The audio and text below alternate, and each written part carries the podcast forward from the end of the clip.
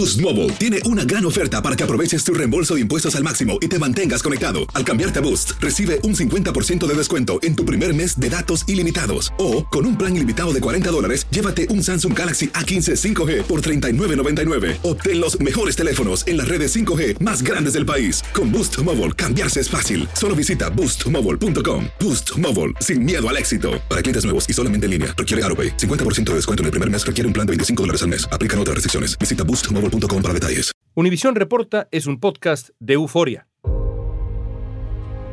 Tras días de angustia y una cesárea de emergencia, en abril del 2020, en medio de la pandemia, Pamela Silva dio a luz a su hijo Ford Liam. Llegó el momento de presentarles un anuncio de impacto que sin duda alguna ha llenado de mucha alegría, de mucho entusiasmo a todo nuestro equipo. Hoy tengo el gusto de informarles que mi compañera Pamela Silva acaba de ver convertido uno de sus más grandes sueños, ser madre. Y dejemos que ella sea quien nos revele esta feliz noticia. Vamos a lanzarnos contigo. Adelante, Pamela. ¡Qué gran sorpresa! Gracias. ¡Ay, qué belleza tienes ahí! Cuéntanos. El nacimiento fue todo un suceso en los medios de comunicación hispanos. Pamela Silva nos hizo llorar a todos con la emotiva presentación de su ansiado bebé que es el príncipe de mis sueños, que superó todos mis sueños y que le doy las gracias todos los días ante todo a Dios, que merece toda su gloria por, por este regalo. Pamela dice que Ford cumplió su mayor sueño y que ha sido la bendición más grande de su vida.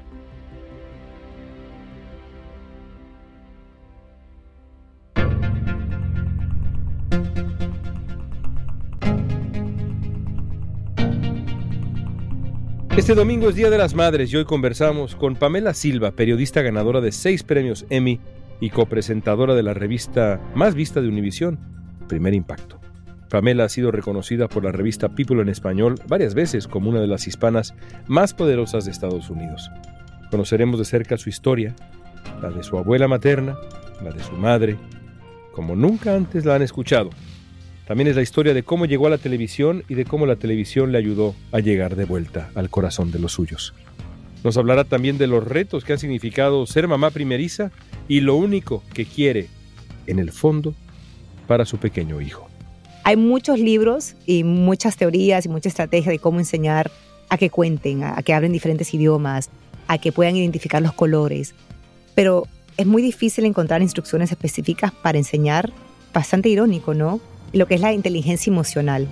Hoy es viernes 6 de mayo, soy León Krause. Esto es Univisión Reporta.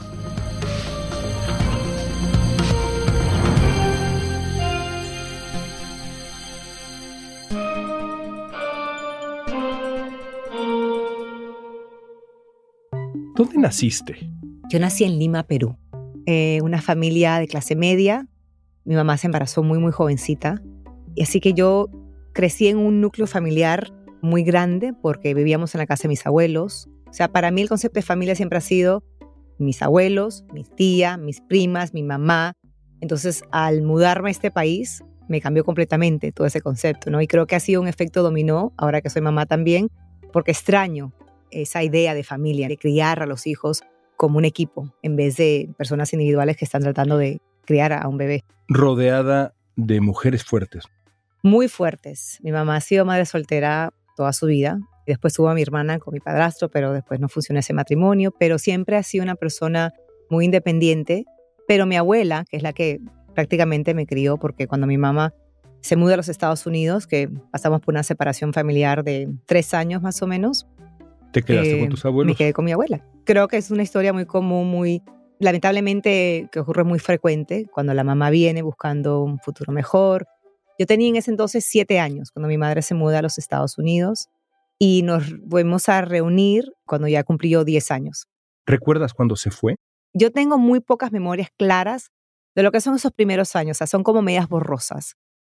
Pero un día que yo recuerdo claramente fue el día que se despidió mi madre. Me acuerdo que yo estaba en la parte de atrás de la casa de, de mi abuela.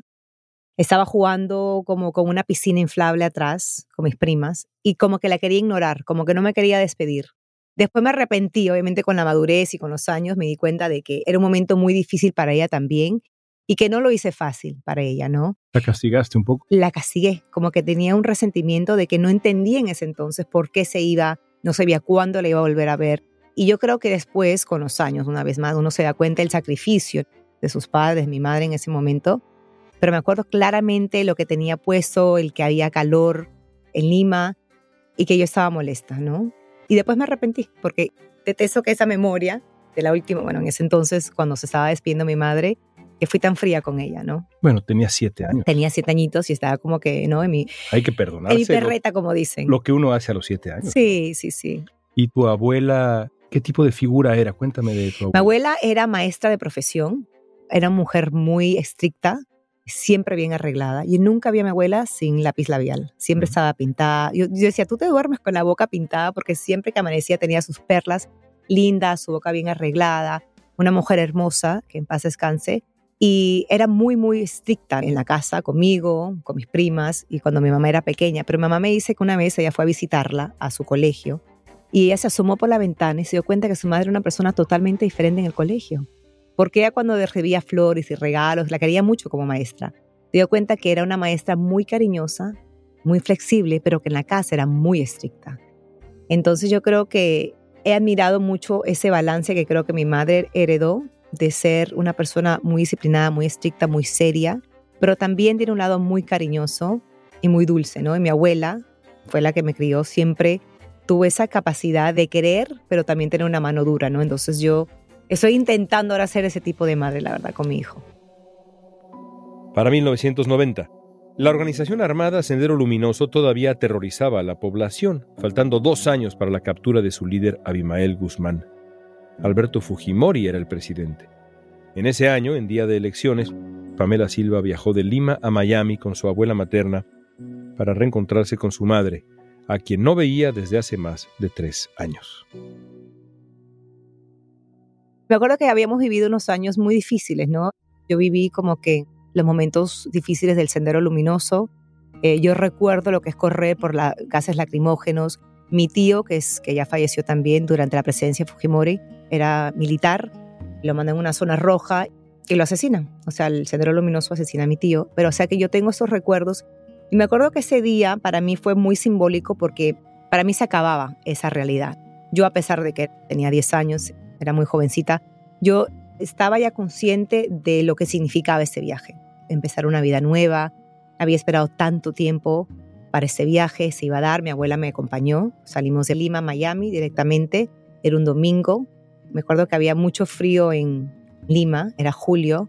Me acuerdo que cuando yo llegué a Miami y entré y se abrieron las puertas del aeropuerto, había una humedad, la humedad de Miami en comparación con esos días grises de Lima.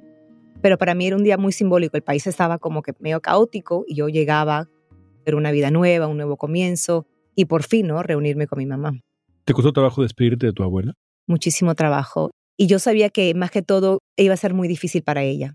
Ya estaba viuda mi abuela en ese entonces y yo me había convertido en su propósito, en su vida, en su centro, ¿no? De su mundo. Y aunque es difícil ya para una persona en esa fase de tu vida criar una niña pequeña, yo creo que ella lo disfrutó muchísimo también. Entonces yo creo que más me preocupaba en ese momento la tristeza y el dolor que iba a sentir. Y después mi tío fallece al año. Ella regresa y después mi tío falleció y para mi abuela nunca fue igual. Después ella falleció como un año después del asesinato de mi tío. Y sí, pero la recuerdo con mucho amor, con mucha elegancia y creo que tengo mucho de ella en mí. La vida en Miami con tu madre las acercó, imagino, muchísimo. Muchísimo. Tratamos de recuperar mucho tiempo perdido. Me acuerdo que ella planificó un viaje a Disney. Me acuerdo como a los tres meses, que para mí también era como que la única, me acuerdo que yo tenía dos fotografías de mi madre que yo había guardado, que ella me había regalado antes de irse a los Estados Unidos. Ella había hecho un viaje anteriormente sin mí a los Estados Unidos y era un viaje que incluía un viaje a Orlando, a Disney. Tenía esa foto y me dijo, algún día tú vas a ir conmigo y vamos a ir a Epcot y vamos a ir a Disney. Y cómo son ¿no? los niños, que para mí dicen era tan distante, era tan, de verdad, un mundo tan mágico y ficticio que no existía y cumplió su palabra con mucho sacrificio fuimos a Disney y no sé, me, me acordé de eso. ¿A qué se dedicaba tu mamá? Mi mamá todavía se dedica y le encanta su trabajo, es una cosa que admiro mucho de ella porque trabaja con mucho orgullo. Ella trabaja en una compañía de importación-exportación. Se reinventó cuando llegó a este país y cayó dentro de esa industria y después fue creciendo y creciendo y se ha mantenido ahí. Creo que lleva más de, no sé, treinta y pico de años trabajando en diferentes compañías, pero en la mayoría siempre en lo que es importar, exportar a través de embarcaciones marinas. Entonces, todavía trabaja, es una mujer trabajando siempre. disfruta mucho su trabajo. Durante la pandemia, a sus 60 años, por los recortes, quedó sin trabajo. Tuvo que hacer un resumen por primera vez creo que 22 años que llevaba trabajando en esa compañía. Yo la ayudé, me acuerdo que contratamos una amiga que nos ayudó. La admiré muchísimo porque ella nunca tuvo temor para empezar de cero. O sea, a los 60 años ella decía, ¿sabes qué? Voy a hacer mi resumen, voy a volver a aplicar, voy a ver quién me contrata y así lo hizo. Era en una compañía nueva haciendo lo mismo que hacía anteriormente. Y me acuerdo que se vistió para su entrevista, fue una entrevista virtual, la tuve que ayudar a conectarse, o sea, todo un mundo diferente, pero lo logró. Entonces ahora es una abuelita que está muy orgullosa y comparte mucho con mi hijo, joven, ya cumplió 62 años y se volvió a reinventar otra vez. Entonces está trabajando otra vez. ¿Cuál es la gran lección que te ha dejado tu madre? Hay varias, ¿no? Mi mamá creo que es una persona que sin darse cuenta está constantemente enseñándome. Siempre digo que mi abuela fue la maestra, pero mi madre es la que de verdad aplica todas las lecciones. Entre muchas cosas, siempre intentar. Me acuerdo cuando yo llegué a este país que uno intenta cosas que para mí en mi país se veían tan lejanas. Y siempre digo la anécdota de Sado Gigante cuando era niña, porque para mí Sado Gigante era algo como Disney, algo tan lejano, un mundo, en una televisión que yo no sabía ni dónde se grababa, dónde existía. Cuando llego, que yo siempre le decía a mi mamá, yo de alguna manera en mi cabeza descifré que la única manera que mi abuela me podía ver es si yo llegaba a ese programa, porque yo lo veía todos los sábados en la sala de mi abuelita. Entonces yo se lo mencioné a mi madre como de broma. O sea, en ese entonces no existía un FaceTime, no existía una computadora, o sea, nada de eso. Eso fue en el 92, 93. Entonces digo, ¿te imaginas si yo llego a ese programa, mamá, para que mi abuela me pueda ver? Entonces hubieron unas audiciones que mi mamá, escuchando la radio, de coincidencia, escuchó. Llegó a la casa y me dijo, mañana hay unas audiciones, vamos a ir. Llegué a, en ese entonces parecía un campo donde están los estudios ahora, que es el Doral. Y decía, ¿pero dónde vamos? No te preocupes, tú te presentas. Cuando llegamos había una fila inmensa de niños. Le dije, mamá, olvídate. ¿Qué edad tenías? 11 años. Le dije, olvídate, mamá, o sea, jamás, no tengo cero experiencia, acabo de llegar a este país. Yo me sentía como un extraterrestre, como que no estaba en un lugar equivocado. Y mamá, ¿sabes qué? Me dijo la primera lección, que otra gente te diga que no. O sea, si te van a decir que no, está bien, pero tú misma no te digas no. O sea, haz el intento. Ya el no ya lo tienes. Exacto, ya perdí el trabajo, que para ella era algo sagradísimo. Entonces, olvídate, ya perdí el trabajo, te paras en la fila, lo intentas. Si no quedas, está bien, pero por lo menos tú te dices la oportunidad. Tú dijiste, yo sí lo voy a intentar. Porque tú, ¿por qué preliminarmente te vas a eliminar? No tiene sentido. Entonces creo que he aplicado esa mentalidad constantemente a lo largo de mi vida. Siempre lo intento. ¿Y qué pasó? Bueno, quedé. Hoy día recibimos dos nuevos conductores, Pamela Silva y Roberto Durán. Un gran aplauso para Quedé en el programa. No nos dejes con la anécdota, y mi mamá, mi abuelita, reunió a todo el vecindario el día que hice mi debut en Sábado Gigante. Y era es que me emocionó. No me había visto, creo que había pasado como, no sé, casi un año que no me veía. Entonces para ella fue el mejor regalo que le pude dar. ¿Te habló después? Sí, me habló. Y en ese entonces mi abuela no tenía un teléfono en su casa y teníamos que coordinar las llamadas. Creo que era una vez al mes que iba a la casa de una vecina, yo la llamaba y hablábamos. Era pregrabado el programa, Sábado Gigante. Me acuerdo que yo la llamé el día que iba a salir y después la llamé como a la semana. Estaba tan orgullosa, tan orgullosa. Y me encanta que tengo ese recuerdo y me encanta que eso fue como que mi primera experiencia en la televisión y después, 20 años después exactamente, yo hago mi debut en Primer Impacto. O sea, desde que salí en, en Sábado Gigante, pasaron obviamente toda una vida y 20 años después ya entro a Primer Impacto. ¿Tú crees que esa participación en Sábado Gigante marcó realmente tu vida al punto que creció en ti esa venita por el periodismo? Sin duda. Para mí esa participación eh, me enseñó inmediatamente el poder de la televisión. Yo nunca, o sea, no había asimilado, no lo entendía en ese entonces. Y ahora tú eres madre. Ahora yo soy mamá, sí. Tengo entendido que se te adelantó tu parto, ¿cierto? O sea, tú tenías una fecha y el bebé llegó cuando quiso. Quiero decirle a todo el mundo que nos está viendo que Pamela estuvo rodeada de puro amor, de su familia, de sus amigas, eh, nada le faltó, eh, fue impresionante y me puse muy contenta de verdad por Pamela porque yo sabía el deseo de ella ser madre. Yo te he escuchado y te he leído decir que tú esperabas la llegada de tu hijo desde siempre, toda la vida. ¿Cómo ha sido este proceso? Que además ha sido, digamos, frente a los ojos del mundo, porque tú eres, pues nada, una, una personalidad queridísima por toda la comunidad latina.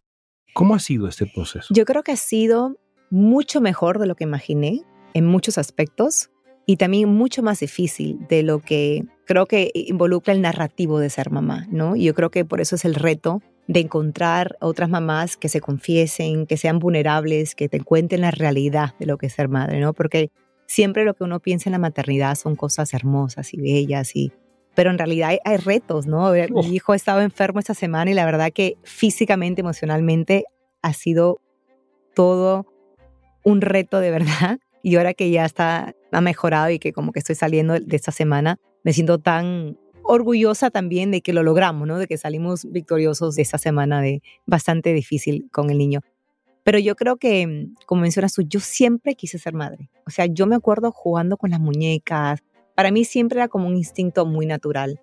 Pero la realidad es que la maternidad, yo siempre digo, es la cosa más natural, pero hay muchas cosas que no son naturales, que no son, o sea, que no sabemos cómo cómo hacer, cómo descifrar las no sé, son cosas que hay mucho que es de instinto, pero hay otras cosas que no tiene uno ni idea. O sea, es como que abrir un libro, un juguete sin instrucciones prácticamente, ¿no? Cierto, pero tiene uno ejemplos.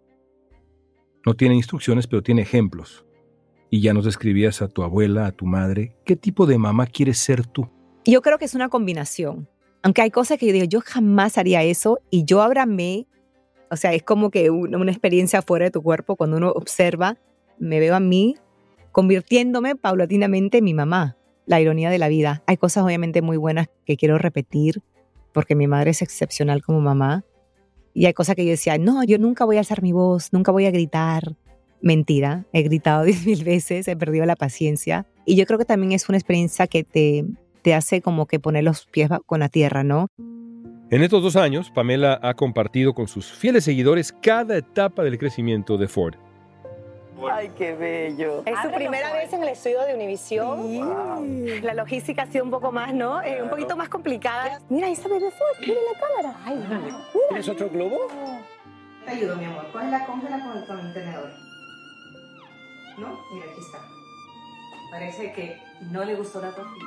A sus dos años, Ford Liam ha sido portada de revista, ha estado en shows de televisión y es toda una sensación en redes sociales donde tiene más de 40 mil seguidores. ¿Cuántos años cumple Ford? Dos, dos, ahí casi, casi, mi amor. Ahí, muy bien, mi amor, dos. ¿Dos? ¿Y cómo sopla la vela? Ay, qué lindo.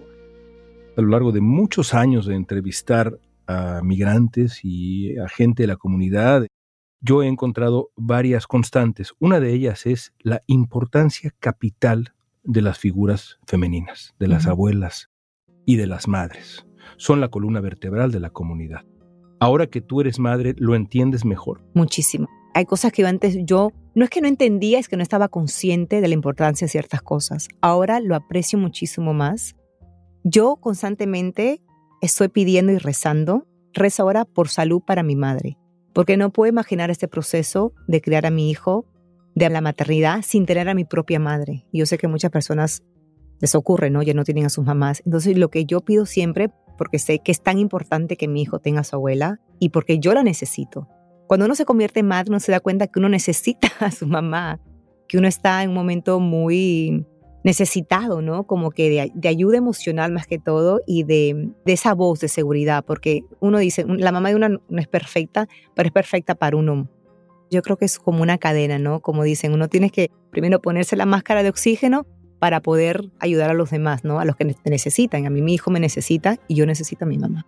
Esta cadena de mujeres fuertes, tu abuela, tu madre, tú, ahora está criando a un hombre. ¿Qué tipo de hombre quieres que sea tu hijo? Yo creo que mi hijo sea un hombre cariñoso. Acaba de cumplir los dos años y ha entrado en lo que la famosa faceta que le dicen los terrible twos. Ajá. Me imagino que lo conoces muy bien. Sí. Entonces está como en una, una edad donde verbalmente no tiene la capacidad, entonces se frustra mucho. Y yo siempre le digo a mi mamá, yo sé que es un hijo, un niño muy inteligente, pero a mí lo que más me preocupa y lo que más mi prioridad en ese momento es que sea un niño cariñoso y muy gentil. O sea, en sí mi hijo es muy grande y tosco. ¿Y cómo uno enseña, no? Hay muchos libros y muchas teorías y mucha estrategia de cómo enseñar a que cuenten, a que hablen diferentes idiomas, a que puedan identificar los colores. Pero es muy difícil encontrar instrucciones específicas para enseñar, bastante irónico, ¿no? Lo que es la inteligencia emocional. Me he empapado un poquito en ese tema y más que todo yo creo que digo es alrededor de él, ¿qué hay? Entonces, quiero que sean personas positivas, que sean personas cariñosas. Yo lo abrazo, lo quiero mucho, lo beso. Yo todas las mañanas decreto algo positivo, abro su cuarto, él duerme en su cunita, digo buenos días, hijo. Hoy día va a ser un día espectacular. Gracias, Señor, por mi hijo que es. Y comienzo a decretar todo como si ya fuese un hombre, ¿no? Es independiente, inteligente, cariñoso, respetuoso, bondadoso, generoso, ayuda a los demás, siempre está preocupado. Entonces comienzo como que a decir todo eso porque eso son cosas que me imagino, espero que su cerebro esté absorbiendo y eventualmente se convierten en esas cosas. Entonces para mí lo más importante es que sea un niño cariñoso y un niño feliz. Yo sé que a veces es tan cliché decir esa cosa, ¿no? Pero de verdad que es mi prioridad. Yo creo que todo lo demás ocurre cuando tiene que ocurrir. Va a ser exitoso cuando tenga que ser exitoso, le va a ir muy bien en el colegio, pero lo fundamental para mí es su base moral. Y para mí creo que sea un niño cariñoso y que sepa que es un niño amado y querido y que lo sienta constantemente. Pamela ha dicho que le encantaría tener más hijos. Ha disfrutado tanto esa faceta, la maternidad, que le encantaría vivirla otra vez. ¿Tú crees que tu abuela estaría orgullosa de ti? Yo creo que mi abuela estaría extremadamente orgullosa de mí. Yo creo que mm, como mi mamá se convirtió en madre muy joven, yo siempre tenía un papel más como maternal hacia mi madre. Ahora veo que está disfrutando mucho más ser abuela que mamá, ¿no? Porque mamá pasó muchos obstáculos, mucha adversidad. Entonces ahora por fin siento que sea una faceta de su vida donde está disfrutando de la vida, de verdad, con menos estrés, con menos preocupaciones también. Y yo creo que mi abuela estaría muy orgullosa de cómo yo ayudé a mi madre a llegar a ese punto de su vida, ¿no? De alguna manera u otra. Y como yo ahora le he regalado el regalo de la felicidad que es mi hijo en su vida. Yo creo que estaría muy, muy orgullosa. Tres grandes generaciones. Sí. Felicidades. Gracias. Mamá. Gracias. Gracias por tu tiempo. Gracias. Pamela también tiene junto a su amiga Karen Comas un podcast llamado Motherish, Euphoria Podcast. En cada episodio, ambas conversan sobre cómo la maternidad las cambió, fortaleció, desafió y mejoró como personas. Pueden escucharlas cada semana en las plataformas de podcast y muy próximamente en Euphoria App. La semana pasada, por ejemplo, hablaron de las Cool Moms y esta de cómo realmente el Día de las Madres debería ser todos los días.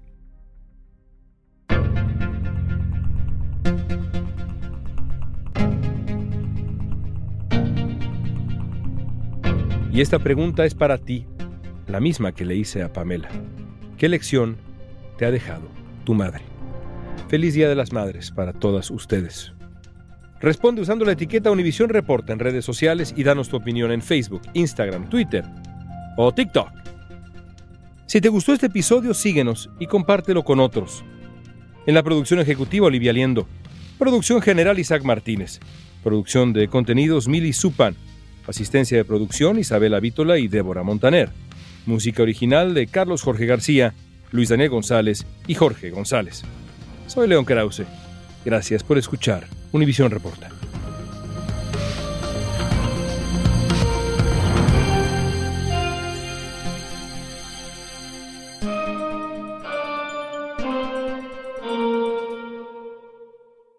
Boost Mobile tiene una gran oferta para que aproveches tu reembolso de impuestos al máximo y te mantengas conectado. Al cambiarte a Boost, recibe un 50% de descuento en tu primer mes de datos ilimitados. O, con un plan ilimitado de 40 dólares, llévate un Samsung Galaxy A15 5G por $39.99. Obtén los mejores teléfonos en las redes 5G más grandes del país. Con Boost Mobile, cambiarse es fácil. Solo visita boostmobile.com. Boost Mobile, sin miedo al éxito. Para clientes nuevos y solamente en línea, requiere AroPay. 50% de descuento en el primer mes requiere un plan de 25 dólares al mes. Aplican otras restricciones. Visita boostmobile.com para detalles.